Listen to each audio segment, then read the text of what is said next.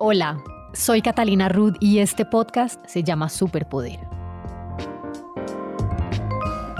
Conexión es algo que buscamos y necesitamos todos los seres humanos. Este es un espacio para conversar con personas que han aceptado mi invitación atreviéndose a cambiar el parecer por el ser. Aquí hablamos sobre temas poco glamurosos como nuestros miedos, fracasos, vulnerabilidad e imperfecciones porque ahí ocurren transformaciones personales súper poderosas que inspiran y conectan. En estas conversaciones reconocemos que ser humanos es el mayor superpoder. Así que quédense, pónganse unos buenos audífonos o conéctense a su parlante y acompáñenme en este episodio.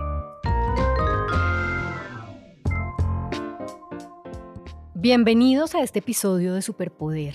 Muchas gracias por estar acá y por dedicar algo de su tiempo a estas conversaciones. Gracias a este espacio he tenido la oportunidad de encontrarme y reencontrarme con personas muy interesantes. He aprendido de cada una de ellas y me reafirmo en mi teoría de que tengo algo que aprender de cada ser humano con quien pueda llegar a generar una conversación real. Nada me parece más fascinante que conocer puntos de vista e historias de vida que puedan dejar algo de inspiración en mí y en quienes nos escuchan. Y por eso me emociona mucho cada vez que alguien se acerca o me escribe para decirme que le gustó algún episodio de Superpoder o que hubo algo que le quedó resonando o que le generó alguna reflexión. Y lo más bonito de todo es cuando alguien me dice, yo quiero hacer parte de tu proyecto.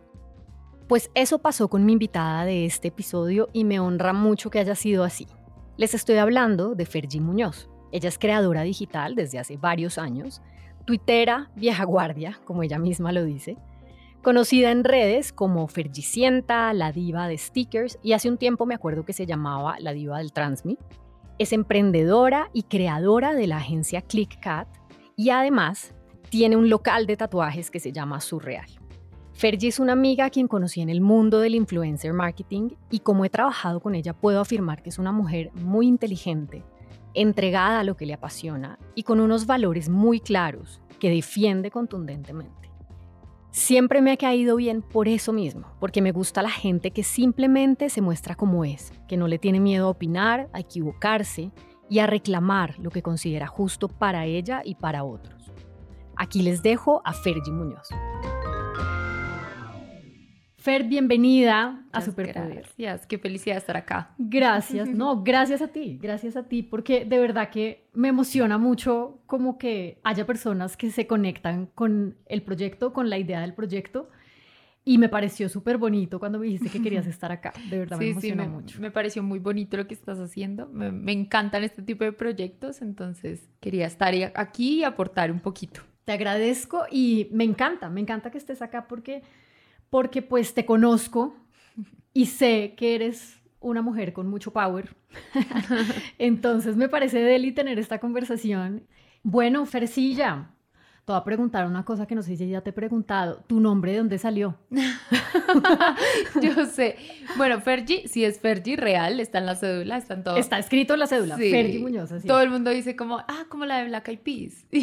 Y, yo soy como, sí, pero no, porque ella no se llama Fergie, pero mis papás realmente, la historia es como que vieron mi nombre en una revista que decía como Princesa Fergie y e, era una princesa, si no estoy mal, de Mónaco que era como Ferguson no sé qué y le decían mm, Fergie. Sara Ferguson. Creo que sí.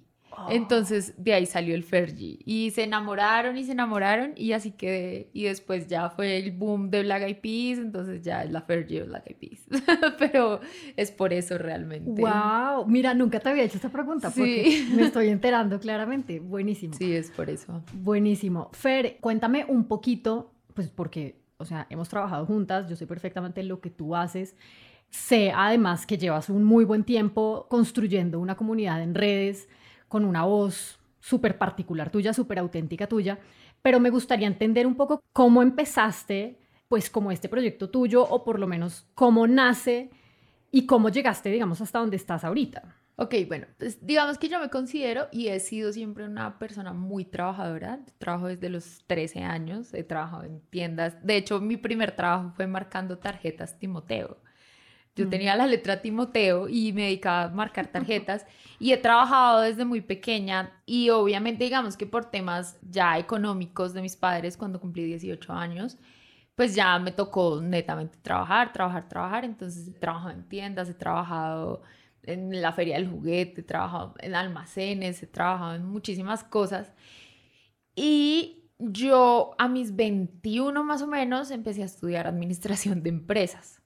Cuando empecé a estudiar administración de empresas, que empecé a estudiar en el Poli, pues obviamente yo tenía muchos compañeros de trabajo que estaban en bancos y estaban como en este tema administrativo y entré a trabajar a un banco.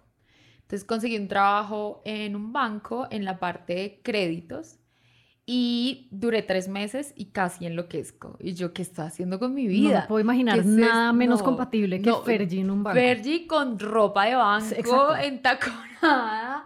No, era horrible, era horrible. Entonces yo decía, no, ¿qué estoy haciendo con mi vida?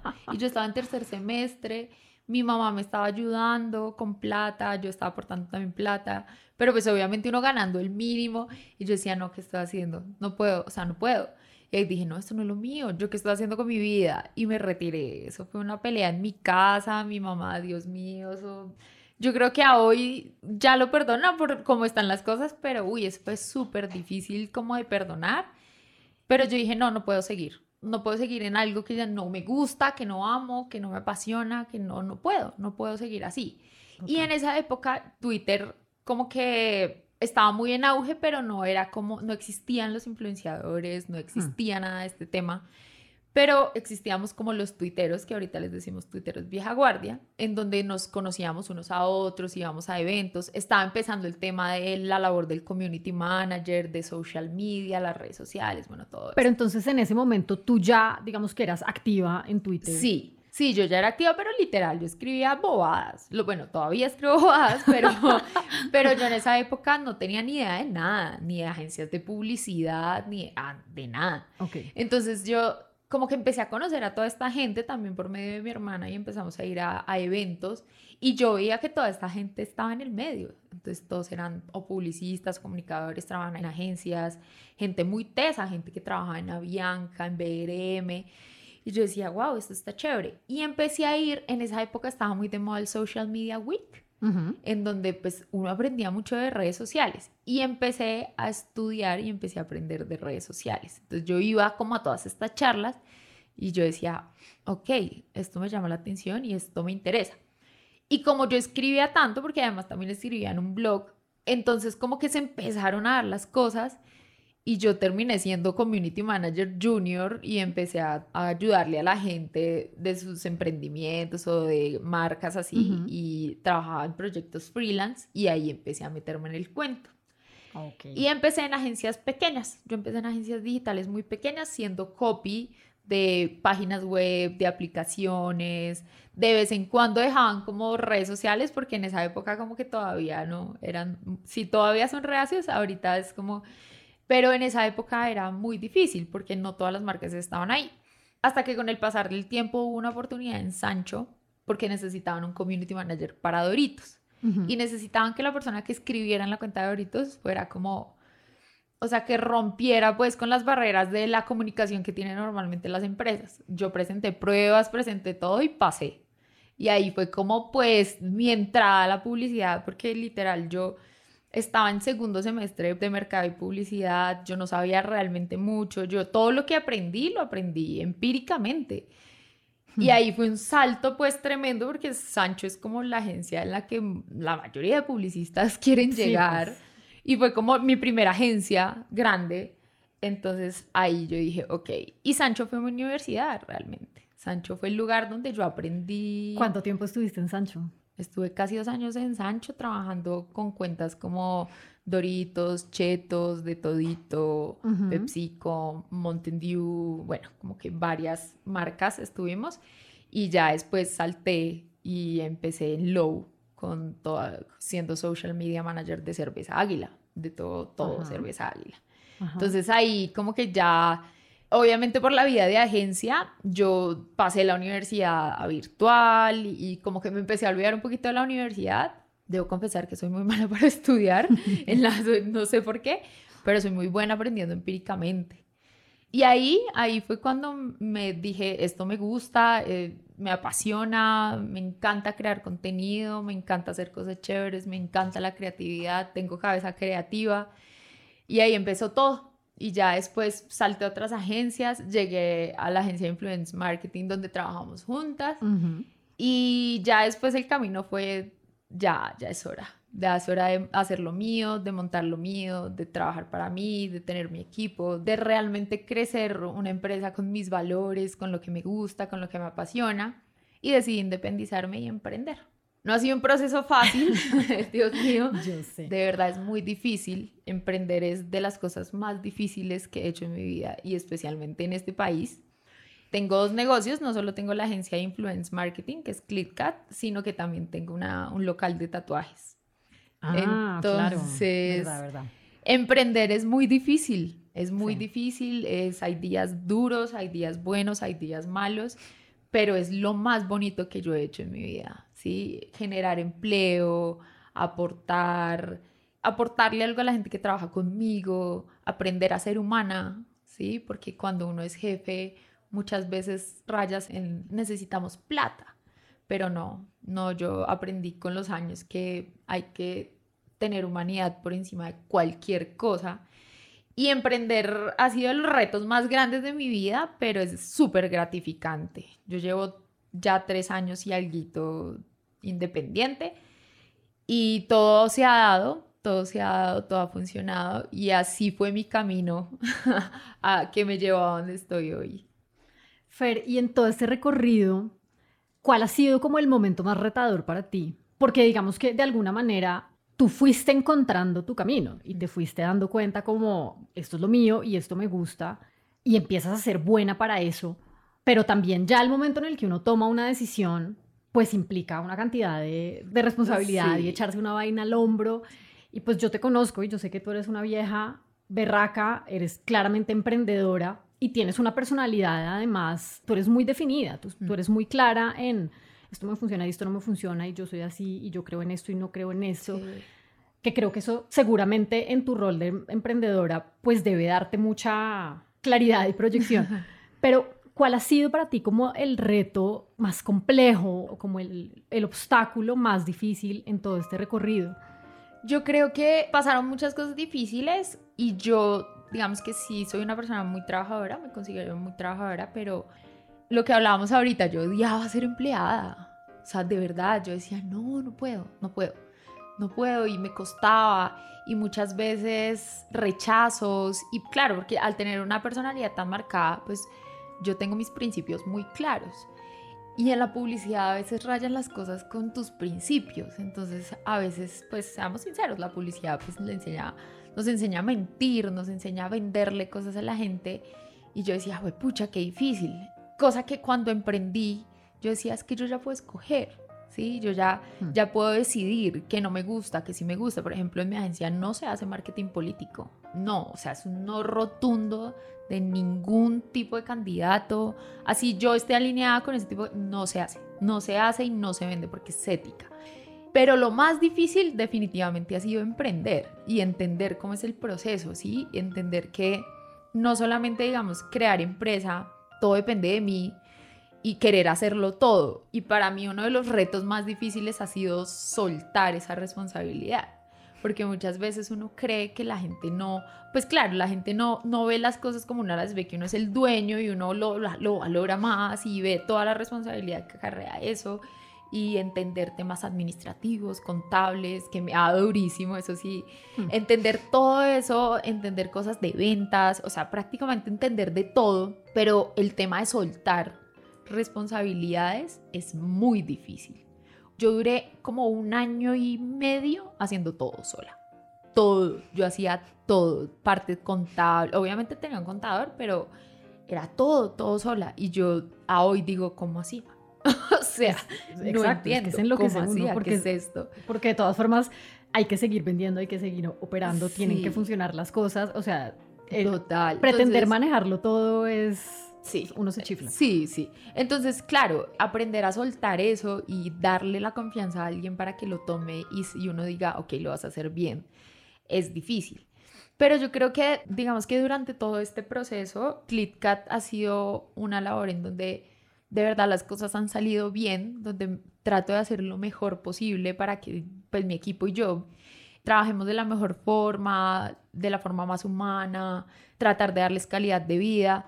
Pero debo ser sincera y ya con el tema, digamos, del local de tatuajes, cuando llegó pandemia, uff, fue... Pena. Sí, claro, porque claro, FleetCat es digital y seguía funcionando y, y, de vez en cuando ahí se paraban cosas, pero seguía funcionando y llegaban cosas y sigue facturando y lo que tú quieras, pero Surreal, que es mi local de tatuajes, se paró.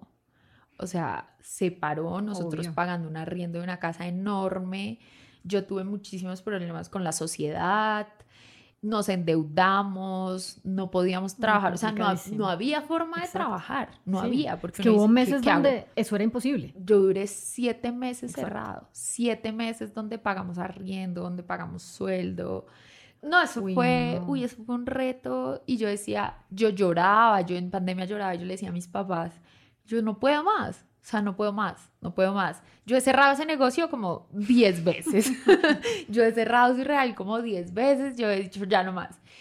Y entender que no todo el mundo piensa como tú y que no todo el mundo como que dice, pucha, yo me pongo esto al hombro y lo saco adelante, pero a veces tú no puedes sola, ¿sí? O sea, uno no puede solo.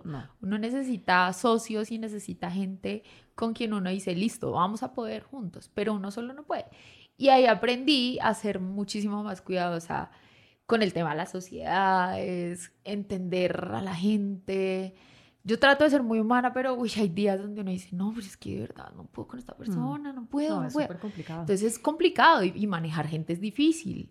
Entonces, más difícil. yo creo que el reto más grande que yo he tenido en mi vida, aparte, digamos, de ClitCat y, y las cosas que tiene, es el tema del local y especialmente por el tema de la pandemia. Eso me hizo crecer mucho, aprender, cuidarme, revisar contratos, o sea, y eso le enseña a uno de a poquitos, pero creo que fue esa pandemia la que me... Una buena escuela. Me costó, sí. Pero bueno, todavía existe mm. su, real, o sea, estamos sí, todavía vivos. Lo he cerrado como 10 veces, pero ahí sí. no, exacto, no se ha, no se ha muerto, no se ha apagado el, el, letrero. Sí, no, nosotros lo que hicimos fue trastearnos, dejar el otro local. Yo ¿Dónde están ahorita? Ahorita estamos en la, al lado de la Universidad de San Martín, en Héroes, en la 80 ah, con 19. Okay. Estamos ahí, llevamos tres meses ahí apenas. Entonces yo dije, no, hay que empezar de nuevo. Se puede, hay que empezar de nuevo, es otro reto, es otra inversión, pero pues no, yo tengo algo y es que no me gusta desistir, no me gusta el fracaso, que a veces es difícil porque uno puede fracasar y no pasa nada. Es inevitable.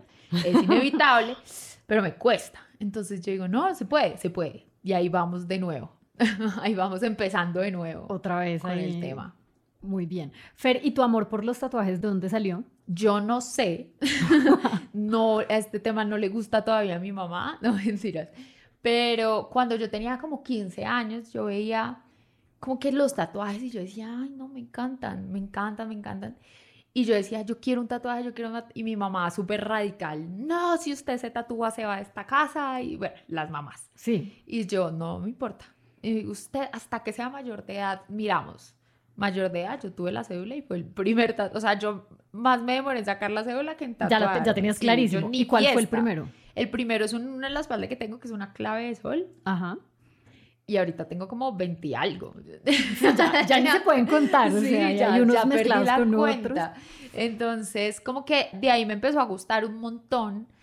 Me encanta el arte. Yo creo que de verdad no, no va a llegar un momento donde yo diga que me arrepienta de algo. No, me encanta. Pero creo mucho en la responsabilidad que acarrea el tema, ¿no? Digamos que cuando está mis sobrinos o algo así y mi sobrina dice, ay, me gustaría, yo les digo como, bueno, tiene que ser responsabilidad, que esto es para toda la vida yo tengo tatuajes feos, obvio, pues imagínate, mi primer tatuaje fue a los 18, hace 13 años. Entonces yo decía, no, o sea, es un tema de responsabilidad, pero también creo que en pleno 2022 la gente tiene que entender que es algo que pasa y que la generación que, nuestra generación, la generación que viene es una generación que le encantan los tatuajes pero es hacerlo con responsabilidad. Entonces los papás, al cerrarse tanto de no, no, no, no, uno más rápido y lo hace. Exactamente.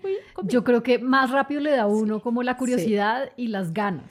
Entonces cada vez que un papá o algo así me dice, no, es que mi hijo quiere, entonces le digo, bueno, algo chiquitico, algo bonito, algo responsable y que también se vayan a un buen lugar, ¿no? Porque uno ahí se mete a sí, no, cualquier, no, cualquier chochala ahí. Sí, exacto. Entonces sí creo mucho que debe ser un tema muy responsable. Chévere. A mí, o sea, esto, esta conversación ya la hemos tenido, pero, o sea, yo me demoré casi 40 años en tomar la decisión de hacerme un tatuaje, siendo que siempre me habían gustado, siempre me llaman la atención, yo siempre era la que acompañaba a mi hermana, a mis amigos, a todo el mundo a hacerse el tatuaje. Sí. Y ya en el momento en que la vi reclara dije como, ya, es que yo sé que yo, yo sé que yo quiero y yo sé que además uno se puede arrepentir o se puede no arrepentir, pero no importa, es como una expresión un poco. Es como, sí, sí, además, pues, ¿qué? ¿Qué te vas a llevar? Es que no hay que tomarse las cosas como tan en serio. Sí. Esa cosa de, pero es que el cuerpo, el cuerpo es sagrado, pero ¿por qué vas a hacer eso con tu cuerpo? Pues, pero, pero no, o sea, voy a terminar convertida en huesos, please, o sea, debajo de tres. Es como, sí, yo también pienso igual, obvio respeto, digamos que, que a mucha gente no le gusta. Mi mamá los odiaba, mi mamá duró como siete años odiando mis tatuajes y ya logré que se hiciera uno el Día de la Madre logré que se hiciera uno. ¿El último Día de la Madre? Hace un año. ¿Y qué se hizo? Mi mamá se hizo, ella es muy católica, entonces se hizo una crucecita con, de hecho yo me lo hice también, es una crucecita con unas florecitas, es este. Ah, es este mismo. Entonces mi mami se lo hizo acá en el brazo y le encanta su tatuaje, ella lo muestra feliz. entonces, ella dice, Ay, eso, ¿qué carajos? Hagámoslo. ¿Qué pierde? Bueno, ya, pero mira, le, le, cambió la, la mirada, por lo menos, chévere. Sí, sí, sí, es increíble. Chévere. Fer, ¿cuál consideras tú? Digamos que yo, o sea, mi invitación acá siempre es como aparte de, de, que compartamos e inspiremos con las historias que cada invitado tiene, a mí me gusta tocar un territorio que me parece importante y es hablar como de esos momentos de aprendizaje en la vida, esos momentos en donde un reto o un desafío en la vida, algo que nos salió mal, como ese fracaso que llamo yo entre comillas, que te deja una gran lección, ¿cuál crees tú que es para ti como ese fracaso inspirador? No sé, yo creo que he tenido varios. Digamos que mi adolescencia y la parte donde uno tiene esa transición de adolescente a adultez no fue muy fácil, especialmente por temas económicos de mi familia. Pero yo creo que lo que más me marcó fue eso, fue mis papás nos daban todo. O sea, mi hermana y mí, mis papás nos daban todo y éramos consentidas y estábamos en un colegio femenino, en un muy buen colegio, nos compraban tenis de marca, ¿sabes? O sea, de verdad nos daban todo.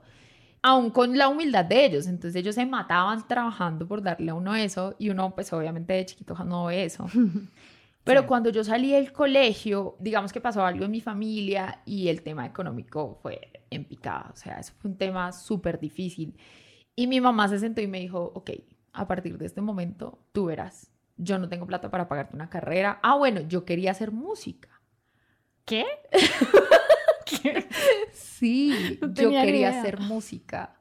Yo quería estudiar música. Yo durante todo mi colegio fui música no te conocía ese, yo, yo era baterista, bueno, era percusionista y amaba la música, o sea, de verdad amaba la música, me encantaba cantar, me encantaba bailar. ¿Tú querías estudiar música? Yo quería estudiar música y yo era baterista, yo duré todo, todo mi bachillerato siendo la baterista del colegio. Wow. Entonces, yo era y quería hacer música y música y música y música. Y claro, cuando hubo ese tema de no más, no, no tenemos para pagarte universidad, no tenemos para darte nada, tienes que sí o sí depender de ti, al contrario, tienes que aportar y ayudar a la casa. Y fue como, ok. y mi mamá lo primero que me dijo es, tú no tienes por qué estudiar música, no deberías estudiar música, ahorita vas a morir de hambre en este país. Y sí, seamos sinceros, aquí en música es muy, muy difícil que, que, salga, es difícil. Entonces pues, yo decía, los no, caminos es que artísticos son, son muy, difíciles, son muy duros. Y yo decía, y es como un golpe entre suerte y mucha dedicación y, y, tratar de pasar demasiados obstáculos. Y ahí fue como, ok, no puedo hacer música. O sea, no puedo hacer lo que yo amo, ¿sí? que es hacer música. Y tener que ir a trabajar en lugares donde odié trabajar, donde lo tratan a uno horrible, en esos almacenes de ropa, en tiendas, en la feria del juguete en diciembre, donde le pagaban a unos 10 mil el día. Sí, Uy, no, y era lo terrible. trataban Sí, te trataban cualquier cosa. horrible.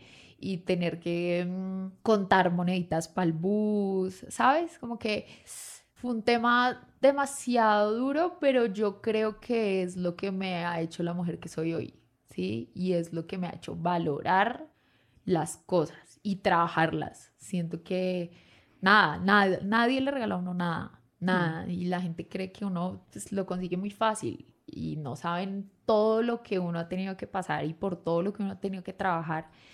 Y yo creo que eso fue lo que me hizo crecer y lo que me hizo entender muchas cosas. Y los papás, pues obviamente jamás van a tener la culpa y a, a nuestros papás no les enseñaron a ser papás. A nadie le enseña a, ser nadie. mamá. No, y siempre todo el mundo hace lo mejor que puede con lo que tiene y con lo que ha recibido y con lo que sabe hacer. Eso ya, o sea, eso, eso es algo que ni se juzga ni en ningún momento Sí, total. uno tiene por qué cargar con culpas a nadie. Sí, hay muchas cosas que, por ejemplo, yo le digo a mi mamá como, uy, mami, esto lo hiciste tan mal. O sea, ¿por qué me, por qué me decías eso? ¿Por qué me hacías eso? Pero yo también, o sea, mi mamá es mi ejemplo de vida, es, es, es la mujer que yo más amo en el mundo Hmm. y a la que le debo todo, todo. Es Y tú mi tienes una relación divina con tu mamá. Sí, y mi mamá, pero ay, cuando yo era adolescente esa relación no existía claramente. Pero yo veía a mi mamá, claro, levantarse todos los días temprano, coger un bus, ir y tener una profesión de vocación de verdad, eso es amor. O sea, ser profesor, mi mamá es ¿Tu profesora. mamá es profesora aún? No, no, ella ya se retiró, pero en esa época donde estábamos tan mal económicamente, mi mamá tenía hasta tres trabajos enseñándole a niños de transición. ¿Y O qué sea, enseñaba a tu El mamá? nivel de paciencia de mi mamá, ya te lo imaginarás. Mi mamá le enseñaba a leer y a escribir a niños. Ok, como es- español. Sí, o- no, a leer y a escribir. O sea, y los escribir. niños de transición, desde ahí empiezan a, a enseñarles a leer y a escribir. Claro, entonces eso es vocación, eso es amor. Y yo la Mm. veía y le tocaba durísimo, le tocaba durísimo. Y uno también en esas transiciones donde uno odia al mundo y, y yo muchas cosas no las valoré y yo no las veía y le tocó muy duro. Entonces yo creo que lo berraca y lo trabajadora y esas cosas se las aprendí fue a ella, ¿sí? Ella fue la que me enseñó y me dijo, es que tú no, tú tienes que echar para adelante, echar para adelante, sin importar lo que tengamos detrás. Entonces había muchos días donde uno sabía que ellos de verdad, literal, se sacan la comida de la boca para dárselo a uno. Y todo Mm. eso fue lo que me enseñó a valorar. Yo creo que fue lo más difícil, lo más difícil, pero ya después yo dije, no, yo puedo. Y saqué todo esto adelante y aquí estoy. Y ahora soy yo la que le dice a mi mamá, no, ahora soy yo. ahora me toca a mí. Divino eso. Mm. Divino eso. Sí, Sí, esos retos de la vida o esos desafíos que estando en esas circunstancias como que uno no entiende uno por qué tiene que vivir algo duro, algo doloroso, algo difícil, que además cuando uno mira a su alrededor también uno siente que uno es el único que le está pasando. sí. Pero lo bonito de como de enfrentar esa situación y asumir lo que uno tiene que hacer, o sea, es como en vez de pelear contra la situación es como, bueno, entonces qué? O me echo a la hacer? pena o hacerle. Sí, arranco para donde me Sí. dicen que tengo que arrancar y aprender lo que tenga que aprender. Pues fíjate que ahí, detrás de esos grandes desafíos, pues hay unos tesoros muy importantes. Sí, yo creo que digamos que más de lo, del tema económico, que obviamente se necesita sí o sí, más en este país, es un tema de, de crecimiento personal. Y ahí aprendí qué es lo que sí acepto y qué es lo que no acepto en mi vida. Laboralmente, en mis relaciones, con mi familia, con mis amigos. Todo eso me, me enseñó, ¿sí? Por ejemplo, claro, uno en empresas y en locales y en negocios siendo empleado, yo lo que hice, en lugar de, digamos, de ah, coger rabia o cosas así, yo veía a mis jefes y yo decía, qué chimba ese jefe. Yo quiero ser como él, o sea, me parece chévere la forma en la que enseña. A muchos les aprendí muchas cosas. Uy, conocí unas mentes maravillosas y unas mentes increíbles creativamente. Gente muy tesa, pero también conocí gente que, que yo digo, no. Pero esa gente uno le agradece porque de, de esa gente es que uno dice, no, yo jamás voy a ser así. Exacto. Y es algo que lo aprendí y yo digo, no, jamás, jamás voy a ser así, nunca más. Mm, Porque uno tiene que, por encima de cualquier cosa, ser persona. Por encima de cualquier cosa. Sí, Total. Súper de acuerdo. Creo que en eso siempre hemos estado. de sí, siempre hemos estado de acuerdo, sí. Bueno, Fercilla, ¿cuál para ti es una definición de vulnerabilidad de esa palabra? Yo creo que es el miedo a ser lastimado cuando uno se muestra como es. Yo creo que la vulnerabilidad, de hecho nosotros lo vemos algo, siendo algo malo, ¿no? Todos lo vemos negativamente. Yo debo confesar que desde hace un año yo empecé a tener muchos temas de ansiedad y durante todo un año que he ido a terapia, ¿sí? Porque la terapia ha sido lo mejor que me ha pasado en la vida. Es lo mejor que puede haber en la vida. ¿Verdad? O sea, yo la recomiendo sí, 129%. Yo antes, yo terapia jamás. No, nunca. Yo terapia, yo psicólogo. Yo no, puedo solita. No tengo yo por qué. solita. No, te- no, no, no, no. Y ha sido la mejor decisión que he tomado en mi vida y con ella he aprendido que uno, o sea, está bien sentirse mal, está bien tener miedo, está bien llorar, está bien tener angustias, está bien tener... Es que más allá de que está bien, es que son cosas que son y que están. Sí, Y que no las debemos juzgar. exacto, y tampoco las debemos reprimir. Exacto, hay que permitirles Porque yo normalmente me- Pasar. yo me considero una persona fuerte, una persona que, o sea, yo crecí con la mentalidad de es que usted todo puede, usted puede y usted es fuerte y no llora, que es lo que pasa mucho con los hombres, ¿no? Que le- les enseñan a los hombres, Los hombres no no lloran. Pero a mí, a mí me decían, usted es fuerte, usted es fuerte. Y yo me metí eso en la cabeza y usted puede con todo, usted es fuerte. Y yo me reprimía todas mis cosas. Y yo entendí que eso no... ¿A quién le quiero demostrar algo? Y sobre todo, ¿cuál es el significado de ser fuerte? sí. Porque ser fuerte no es, no significa no ser vul- vulnerable o no significa no tener miedo. Exacto. Es, es, es, es otra cosa. Realmente es como que resignificar ese tipo de cosas Sí. porque son mensajes que quizás le dijeron a uno y se los dijeron a uno para que uno fuera fuerte, Sí. porque eso era bueno. Sí. pero pues chévere también como ese punto en el que uno ya se hace responsable de uno mismo y empieza a reconfigurar Sí. todo eso que no y le es sirve difícil, es difícil conocerte, Es es, difícil entender tus traumas, es difícil conocerte. Mirar para adentro es lo más uy, es- duro uy, es un que proceso puede muy haber. difícil. Pero entonces yo digo que yo creo que el momento donde uno más siente vulner- vulnerabilidad es cuando demuestra sus sentimientos, ¿sí? Porque uno digamos que trabajando y eso ya se, es más profesional. Pero cuando uno tiene una pareja o cuando uno conoce a alguien o uno está con sus amigos o con su familia, yo creo que es el momento donde uno es más vulnerable, Hmm. ¿sí? Y yo creo que es ese miedo a que te lastimen por mostrar cómo eres, por mostrar o tus que te rechacen o que O te, que te juzguen. rechacen, sí, que te rechacen. Digamos que yo he sido muy radical con, con mi tema, con mi aspecto físico, con mis Mm. cosas. Soy muy radical. Es como, ¿no te gusta? Sorry, no me importa. Porque de verdad me importa.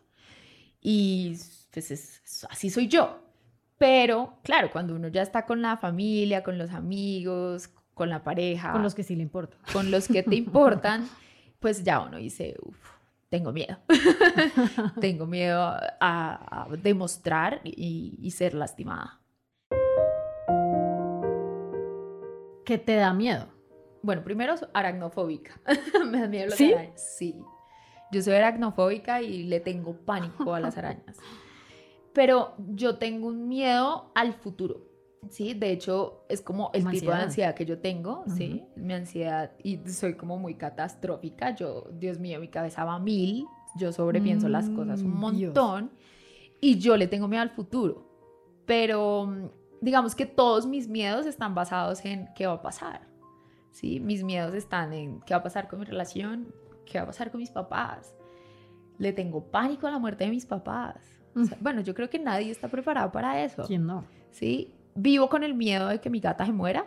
o sea, es horrible. no Fer yo pienso Es- todos los días sí. en, en- Yo creo que todos los que tenemos mascotas y, lo, y nos entra como ese sentimiento de qué va a ser de mi vida cuando no esté. Ay, le tengo muchísimo miedo a, a ese momento Mm. y le tengo miedo, digamos, al fracaso, a la quiebra, a una enfermedad terminal, a estar en un hospital. Sí, como que todos mis miedos están basados en el futuro. en las posibilidades Sí. de cosas que, que pueden suceder Sí, y porque uno de verdad la mente le juega, la mente es tan poderosa que uno dice, y cómo lo dejar de pensar cómo esto. lo manejas pues digamos que con mi psicóloga, vayan a terapia, por Sí. favor, es lo mejor que pueden hacer. cuña cuña para la terapia Cuña siempre para terapia, team terapia, por favor, de verdad es es un trabajo increíble conocerse, pero de verdad hay que hacerlo. Hay cosas que uno ni siquiera sabía de uno mismo. Y digamos que esos miedos yo los, los trabajo mucho con mi psicóloga y yo le digo, es que esto y me dice, no, tienes que disfrutar a tus papás cuando están, tienes que disfrutar a tu mascota, tratar de no pensar en eso. Y esos miedos como digamos ir a la quiebra, entonces me dice, bueno, ¿en qué estás invirtiendo?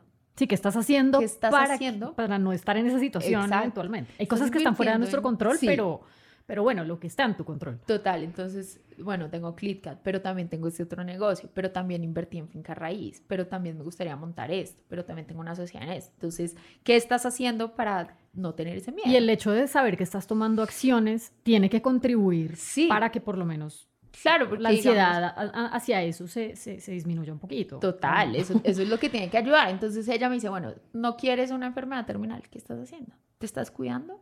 ¿Estás haciendo ejercicio? ¿Te estás alimentando bien? Y ya uno dice como, ah, pues sí, tiene sentido, ¿no? Así es verdad. Ah, Por eso era que tocaba cuidarse Exactamente. y alimentarse bien. Sí, entonces como que todos esos, ya con las arañas y ya no, es un tema que no, no, no, no puedo. Pero yo creo que es, es ir trabajando poco a poco, pero yo creo que los miedos jamás se van a ir y, y siempre van a estar ahí. Pero es Mm. saber cómo afrontas eso, como Sí, y también como no paralizarse, aprender qué necesita uno para poder seguir y que no lo paralicen esos miedos, Sí. porque, porque realmente ahí es donde sí hay un conflicto muy grande y pues juega todo en contra de uno. ¿Qué haces para encontrar la calma en días así súper voltajudos o en un momento de angustia? Bueno, digamos que yo me rehusaba y me negaba a llorar mucho. O sea, yo era, no voy a llorar, no voy a llorar. Porque eres fuerte, eres fuerte, eres porque eres fuerte. Hoy en día, si me dan ganas de llorar, lloro hasta sacar lo que tengo que sacar. Lo he aprendido a las malas, pues, pero lloro. Pero digamos que en lo posible me refugio mucho en escuchar música y en estar con las personas que me generan esa calma. ¿Sí? Ujú. Amo estar con mis amigos, amo estar con mi pareja, amo hacer esas cosas. Entonces, ir a cine, ir a cenar, ¿sí? Como necesito esto, necesito salir de mi casa y hacer esto. Porque digamos que la soledad también lo coge a uno y lo patea. Es como Sí. estar solo. No me llena de toda la calma. De pronto a mucha gente le funciona, le funciona la meditación, yoga, ese tipo de cosas. No, a mí funciona estar con gente. Me llena muchísima energía, pues obviamente con los que amo. Y en lo posible, digamos que cuando hay veces o meses que yo lo necesito y pues que hoy en día puedo hacerlo y es ir a la playa. A mí la playa, o sea, me Es verdad. recarga. Yo soy súper playera y para mí tocar una playa es decir, ah, lo necesitaba. Sí, sí, sí. Sí, la playa es, recarga vidas, es, es impresionante, a mí me encanta. Es impresionante. entonces, obviamente no, no cada vez que me pase puedo ir a la playa, pero en lo posible trato de ir seguido porque me recarga muchísimo. Sí, de acuerdo. ¿Cuál es tu momento preferido de la semana? Creo que tengo dos momentos favoritos y es de pronto un martes o un jueves un miércoles que voy a cine. Me encanta el plan cine, pero yo creo que mi momento favorito es el- los viernes en las tardes, noches, donde uno dice yo, ah, ya. Se acabó Ya, la semana. Se acabó la semana, sí. el sí, fin de sí, semana. Sí. Yo creo que los viernes es como Sí, esa momento- sensación de la tarde del viernes es deliciosa. Sí, es delicioso, es Sí. que rico. Sí, Porque yo amo lo que hago, me encanta hacer mi trabajo y me gusta mucho y me apasiona. Pero, ay, llega el viernes y me Sí, dice, "Ah, es delicioso. ay, ya no más correos, ya no más mensajes en WhatsApp, ya. Sí, dos días de... Sí, No importa. Así no haya mucho plan. No sé por qué el Así no viernes haya nada. tiene una, Sí, el una- viernes una tiene ese- sensación deliciosa. Ujú. ¿A quién acudes cuando necesitas que te escuchen, cuando necesitas un consejo? ¿Quién es como esa persona para ti? Pues yo creo que la persona a la que más, que siempre me ha guiado es mi hermana. Creo que es la persona con la, la que más confío. Sí, ustedes son súper, súper Sí. parceras y, Y- trabajan juntas. ¿no? De hecho, mi hermana es la que me maneja todo el tema administrativo. Entonces, es la única persona en que yo digo, ella es la persona que me da el consejo que es, ¿sí? Y obvio, digamos que cuando yo quiero ya hablar de otro tipo de cosas o esas cosas con mis amigas, tengo amigas con amistad de 15 años, desde el colegio, con mi Mm. mejor amiga que pues está en Perú, pero yo sé que en- a una pantalla ya está ahí, está disponible. Total. Y a mis total. amigas que uno, pues pucha, le saben más la vida a uno que cualquier otra persona. 15 años de amistad no son gratis. Entonces yo creo que ellas, yo recurro a ellas y a mi roomie, que mi mejor amigo vive conmigo. Entonces, ah, yo no sabía que tú tenías roommate. Está al lado de mi cuarto y yo es golpear esa puerta y... Fantástico. Sí. Buenísimo. Fer, ¿cuál es como la mayor lección, el mayor aprendizaje que te ha dado como todo ese camino emprendedor que has tenido? Yo creo que la humildad y el ser persona está por encima de cualquier cosa. Sí, mis valores, o sea, para mí mis valores y mis principios están por encima de cualquier cosa, de cualquier cliente, de cualquier facturación, de cualquier influenciador en este caso. Y ser persona con, con mis empleados es un reto, pero, pero para mí es lo más importante. O sea, y lo aprendí y lo aprendí de gente con la que trabajé. Y yo creo que darles calidad de vida, porque al final tus empleados son tu responsabilidad, ¿no? Tú tienes una carga de pagarles un sueldo, dependen de ti, tienen sus familias. Entonces, nunca, nunca, nunca dejar de ser esa humana que me enseñó a ser mi mamá y de entender los problemas de las personas, de entender las necesidades, eh, de poner por encima el dinero, eso jamás. Y ni siquiera de mí. Y la salud mental está por encima de cualquier cosa. Eso es un tema que, que todavía, en lo que todavía se está trabajando, en, en lo que todavía mucha gente necesita.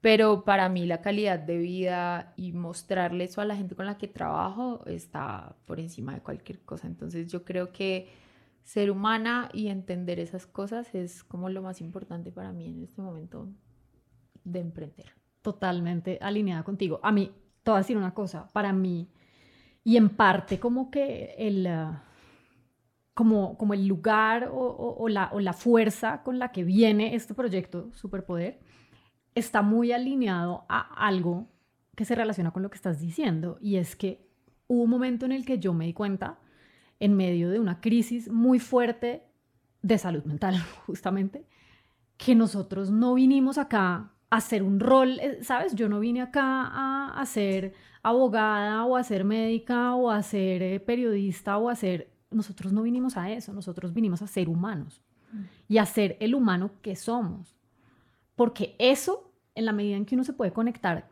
con eso y vivir haciendo lo que haga, alineado y conectado con eso, eso es lo mejor que uno puede hacer y eso es lo mejor que uno puede dar siempre. ¿Cuál es tu rol? Si eres jefe, si no eres jefe, si haces A, B o C en la vida, eso no importa. Sino al final es de qué manera tú vives siendo el humano que eres y también mejorando como persona. No, total. Y que es, además eso, o sea, la vida también trae consecuencias en todo sentido, ¿no? Si, si tú eres una mala persona, te va a ir mal. Si tú eres una buena persona, te va a ir bien. ¿sí? Yo hmm. creo mucho en la energía de la gente, yo creo mucho en que lo que uno siembra recoge. O sea, tú puedes ser quien pueda ser, pero cuando tú eres persona, eres humano, y las cosas se dan totalmente diferentes. Uy, eso es, eso es, impresionante a mí. Yo a veces digo, y yo, por ejemplo, con ClipCat, que crece y crece y crece, y yo digo, ay, qué miedo, qué miedo, qué miedo porque es otra persona y es, es otra persona que entra al equipo y me da nervios, pero igual eso lo llena de felicidad a uno. Obviamente que el equipo crezca. Pero no hay nada más bonito que estar uno en paz con uno mismo. Mm. Uy, eso es uno levantarse y decir, ok, las cosas las estoy haciendo bien, estoy tranquila, estoy en paz conmigo. Estoy haciendo lo mejor que puedo. Y, no vivo con una carga constante ahí de, de gente, de ser mala gente, de, mm. de, querer dañar al otro. Y no, no, es, eso no, ya no va conmigo. Sí, Digamos que yo, no es necesario. y, y eso también lo aprendí mucho porque yo antes peleaba mucho en Twitter y, me agarraba y, me, y enemigos por un lado y enemigos por el otro y amenazas y denuncias y eso, eso fue un tema horrible. Y yo al final decía, yo, pero pues qué necesidad. O sea, me estaba amargando la vida. Exacto, la gente te roba la paz. Me roba la paz. Y yo decía, ay, no. A veces como es que me da por pelear, pero porque yo digo, uy, es que la gente no entiende. Pero yo ya cambié ese pensamiento y yo decía, no, esto ya no sirve, o sea, no sirve de nada, no sirve de nada. yo ganarme ahí no me está aportando nada en la vida. Entonces me dedico a hacer lo mío, me dedico a trabajar, me dedico a, ser feliz, porque pues, ¿para qué vine acá? ¿A estar peleando con todo el mundo? No. No, claramente no. Sí. Bueno, Fer, última pregunta. ¿Qué te inspira a ti? Uy. Boom. eh, Yo creo que a mí me gusta seguir y compartir con mujeres muy poderosas, mujeres que, que inspiren mucho. Yo creo que mi mamá es una de ellas, obviamente, que es una mujer berraca, trabajadora, que, que nos sacó adelante con las uñas, entonces me inspira mucho eso. Sigo mujeres, digamos, que inspiran demasiado, digamos que mm, sin importar qué hacen o qué son o, qué tipo de cosas, siento que ese poder femenino es, es impresionante. Por ejemplo, Joana Bahamón, mm. amo a esa mujer, Carol G, me encanta esa mujer, o sea, me inspiran Espectacular, me parece. o sea, de verdad me inspiran porque, mm. claro, yo también vengo de un medio machista y, un medio con acoso y bueno. Entonces, creo que, es, creo que nosotras tenemos el poder de ayudar a cambiar un poquito el mundo y aportarle a otras mujeres, ¿sí? A otras mujeres que no saben qué hacer, que no saben cómo actuar me inspira mucho aportarle a la gente, ayudar. Soy una persona que soy muy sensible con el tema de los animales, soy muy sensible y es algo en lo que yo siempre he tratado de ayudar. Tú sabes el amor que tengo por los animales, tú lo sabes claro. Creo que lo compartimos también. Sí, y me inspira mucho cuando, cuando se nota que la gente hace lo que ama. Mm. Sí, eso me parece porque lo, lo estoy viviendo.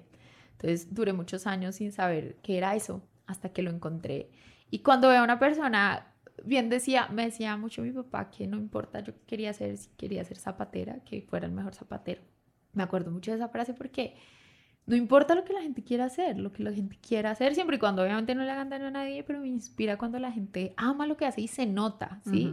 Eso como que me llena, me llena de, cosas muy bonitas y digamos, a mí pasa algo es que cuando la gente me dice como, es que te admiro mucho, yo siento eso como una responsabilidad y yo digo, fue pucha, algo estoy haciendo bien, pero tengo que seguir haciendo bien.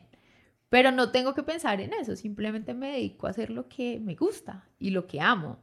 Entonces ese tipo de cosas creo que, que inspiran chévere.